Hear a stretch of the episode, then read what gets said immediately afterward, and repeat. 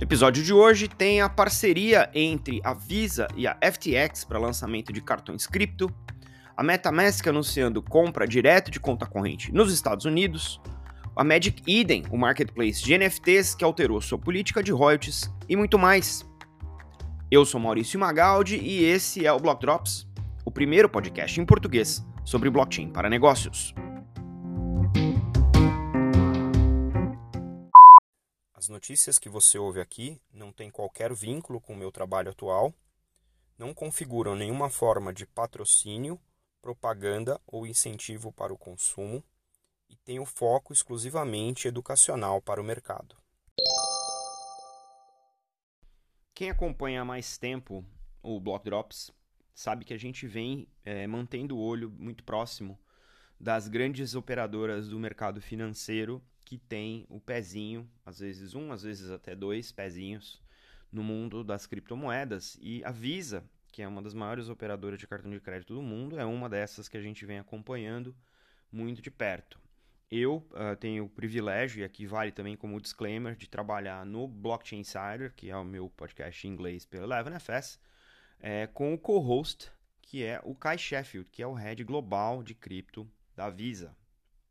E eles anunciaram essa semana uma parceria com a FTX, que é uma dessas uh, exchanges cripto globais, para oferecer cartão de débito em 40 países, focando principalmente na América Latina, na Ásia e na Europa. É, esses cartões já estão disponíveis nos Estados Unidos e o conceito é que eles se conectem direto na conta de investimento do usuário, né, na, na FTX, para que a movimentação seja quase que sem nenhum tipo de obstáculo entre o saldo que reside em criptomoeda dentro da conta da FTX e o consumo através do cartão de débito, o que permite aos clientes é, gastar essas moedas digitais sem necessariamente ficar fazendo toda a movimentação é, como você faria é, numa conta corrente tradicional. A diferença é que o seu saldo vai estar tá em criptomoeda. Aqui a aposta da Visa e da FTX é que, apesar do mercado de baixa ou o mercado andando de lado, como a gente tem visto é, nas últimas seis semanas, as pessoas ainda vão querer extrair utilidade desses saldos no dia a dia e poder consumir isso de maneira corrente né, no desenho de algumas criptomoedas que são pensadas justamente para você é, poder fazer as suas despesas é, do, do dia a dia. Além disso, a Visa tem mais de 70 é, par parcerias é, cripto com outros uh, players, né? É, e inclusive com competidores aí da FTX, como Coinbase e Binance. Nesse mundo dos cartões, a gente também tem visto bastante movimentação da Mastercard, que também tem uma unidade de blockchain é, grande, também fez parcerias com Coinbase, também fez parcerias com a Bact, que é uma, é uma, é uma wallet, Uh, e tem oferecido a capacidade para os seus uh, merchants, né, os comerciantes, também serem pagos em criptomoeda ou stablecoins, né, de acordo com, com a preferência. É bastante interessante esse tipo de parceria, porque a gente sabe que ainda são entidades centralizadas, a gente está falando é, basicamente de utilizar uma infraestrutura nova, uma infraestrutura Web3, né, que são as blockchains que estão por trás de tudo isso, para uma atividade eminentemente centralizada como na Web 2, que são né, as operadoras de cartão de crédito e de certa maneira as, as exchanges de cripto elas ficam meio que no meio desse caminho aí, quase como uma Web 2.5. Né? Elas têm toda, todo o domínio tecnológico por trás das blockchains, várias blockchains inclusive, né? porque essas exchanges é, negociam em várias blockchains e fazem essa ponte aí com a tecnologia, vamos dizer, mais tradicional, é, integrando os seus produtos e serviços nas redes que são de altíssimo né, é, capilaridade, de altíssima capilaridade, como Visa e Mastercard, que são praticamente onipresentes no, no mundo comercial hoje em dia. É, o que só faz é, ampliar né, a nossa responsabilidade enquanto pesquisadores e builders dessa nova internet, para que a gente entenda que uh, a tecnologia ela é importante, mas ela não é mais importante do que resolver o problema das pessoas. Então, se você tem um saldo numa crypto exchange que dá trabalho para você converter, fazer o cash out, ou você tem um banco que é problemático e que demora para reconhecer o saldo, etc., ou qualquer outro tipo de dificuldade, obviamente você tem um cartão de débito que te permita imediatamente consumir aquele saldo de maneira é, já tradicional, ou seja, é uma UX que as pessoas já estão acostumadas, isso aumenta a capacidade de adoção de maneira substancial e, obviamente, a adoção né, da infraestrutura descentralizada é o que a gente gostaria de ver no médio e longo prazo. E eu acho que esse é o tipo de onboarding que faz bastante diferença e até por isso a gente vai continuar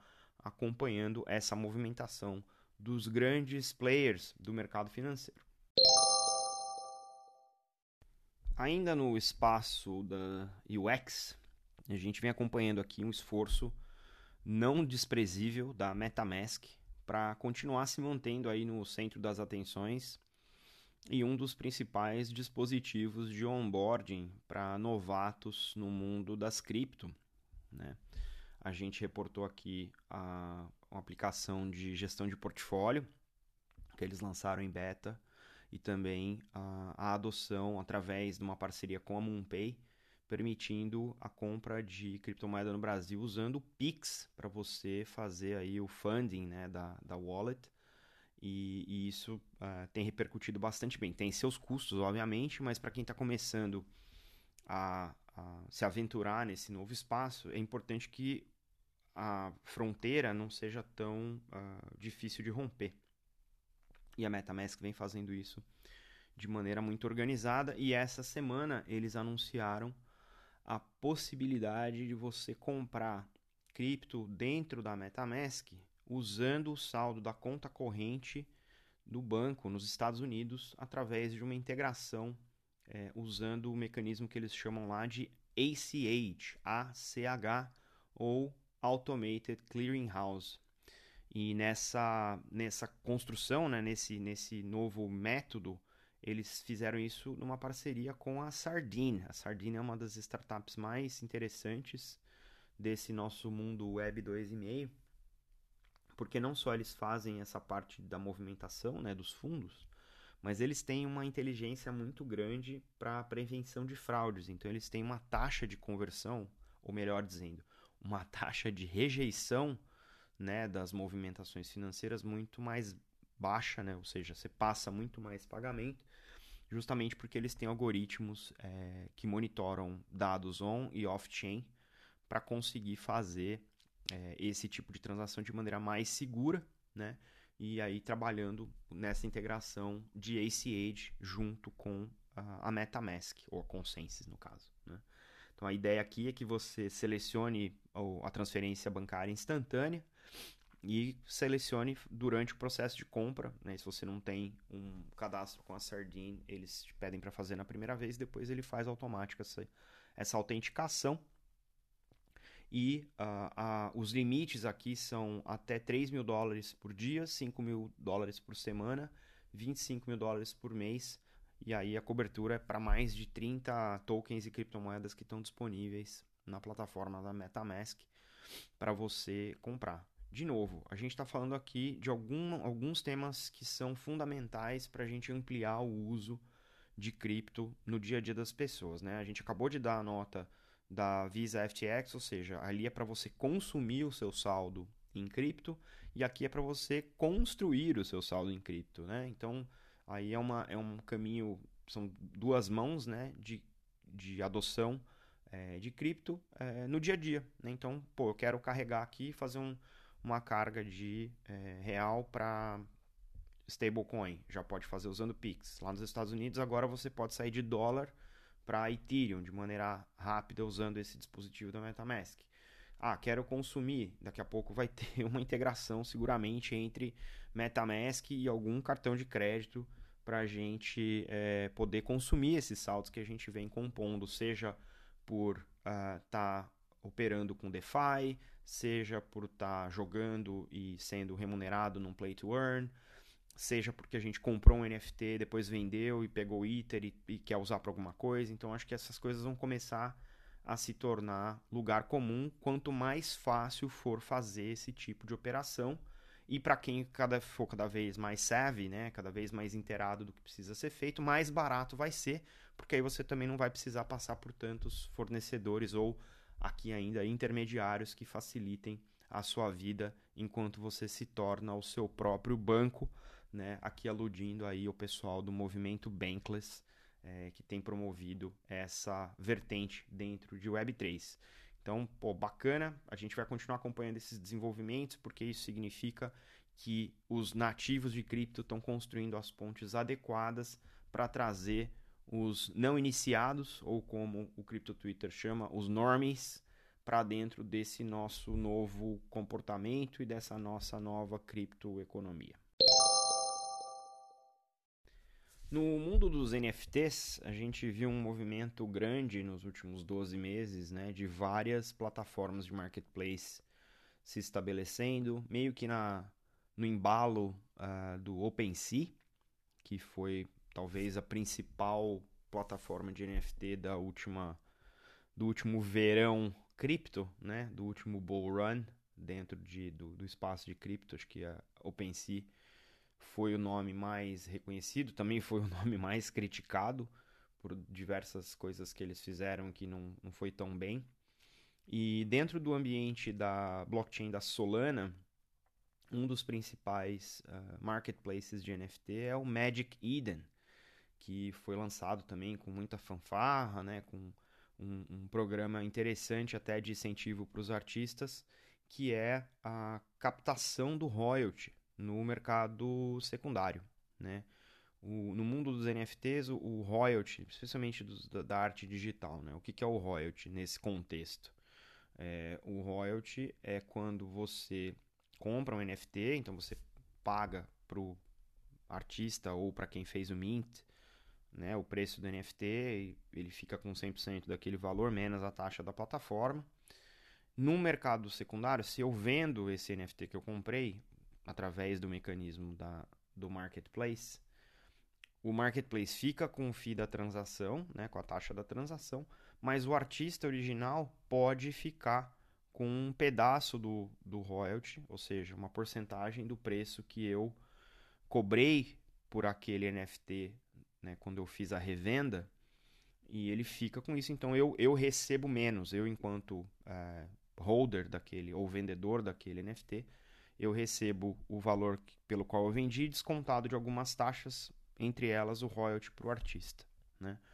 Uh, nesse movimento, algumas das plataformas de marketplace de NFT começaram a tirar esse, essa obrigatoriedade do pagamento de royalty para atrair mais usuários, ou seja, prejudicando de certa maneira os criativos que, né, os artistas, os, os minters e quem uh, deu origem àquela peça digital, e isso obviamente ecoou bastante mal para os artistas, né? Os artistas entram nessa nesse novo nesse novo construto de arte digital com a promessa de que eles vão ser remunerados pelo lifetime da obra, conforme essa obra for mudando de mão. É... E agora com esse uh, com essa mudança de política, fica uma coisa opcional, ou seja, fica a critério de quem vende né, aquele NFT se vai honrar ou não a, a plataforma uh, e o, o artista, né, mais do que a plataforma. Uh, o Magic Eden também diz que a, a, taxa de venda, que é 2%, também vai ser é, desabilitada por algum, por algum tempo, né? E a, o, o royalty passa a ser opcional a partir uh, desse momento. Então, obviamente, uh, para os artistas isso vem como um baque, porque reforça uma tendência de que os marketplaces estão uh, sendo uh, operando como entes centralizadores. E eu aí acho que vale um pouco da reflexão para quem é artista digital nesse novo mercado, é que quando você se submete às regras do marketplace, você volta a colocar um pezinho na Web 2, ou seja, você está terceirizando a responsabilidade para alguém que tem potencialmente interesses contrários aos seus. Né? Então, aqui vem um pouco daquela história de que descentralização não é importante até que você precise dela.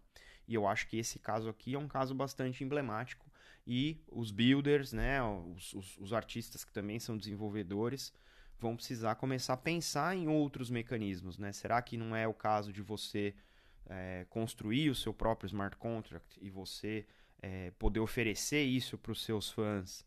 É, que outros incentivos financeiros podem ser, ou não financeiros, podem ser é, embutidos no NFT para que quem vende o NFT tenha o incentivo de fazer o repasse do royalty, que talvez não possa ser feito de maneira forçada ou de maneira estruturada numa política como dentro de um smart contract. Então eu acho que vai ter esse eu acho que é um momento importante para repensar os parâmetros dessa indústria e isso vai impactar todo mundo, né? Não só quem é artista digital do ponto de vista gráfico, mas tem os NFTs de música que estão por aí, tem várias outras vertentes dentro do ambiente de NFT que podem se beneficiar de uma discussão mais ampla e de repente de soluções que venham a sanar especificamente esse caso de royalties para arte, mas que possam ser extensivos para outras indústrias que venham potencialmente usar NFT.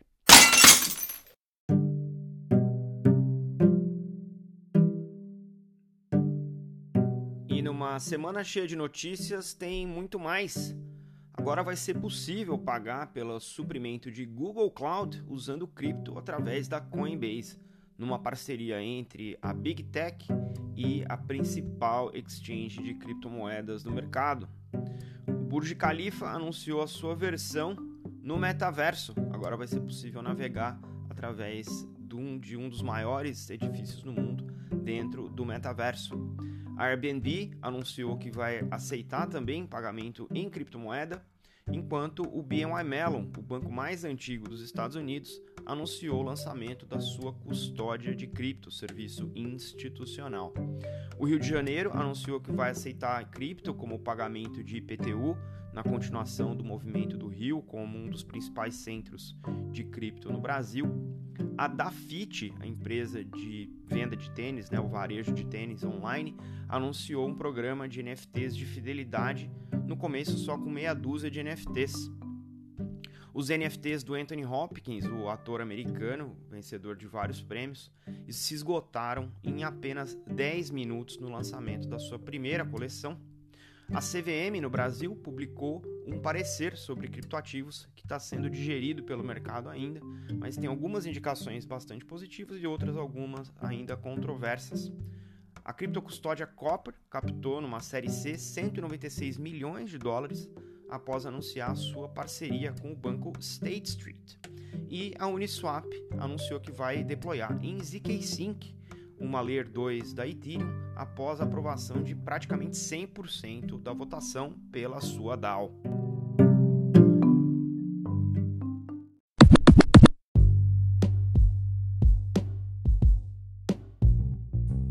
Você pode ouvir o Block Drops Podcast nas plataformas Anchor FM, Spotify, Google Podcast, Apple Podcasts, Numis e iColab. Entre em contato conosco através do Instagram, Block Drops Podcast, no Twitter, Block Drops Pod e por e-mail, blockdropspodcast@gmail.com.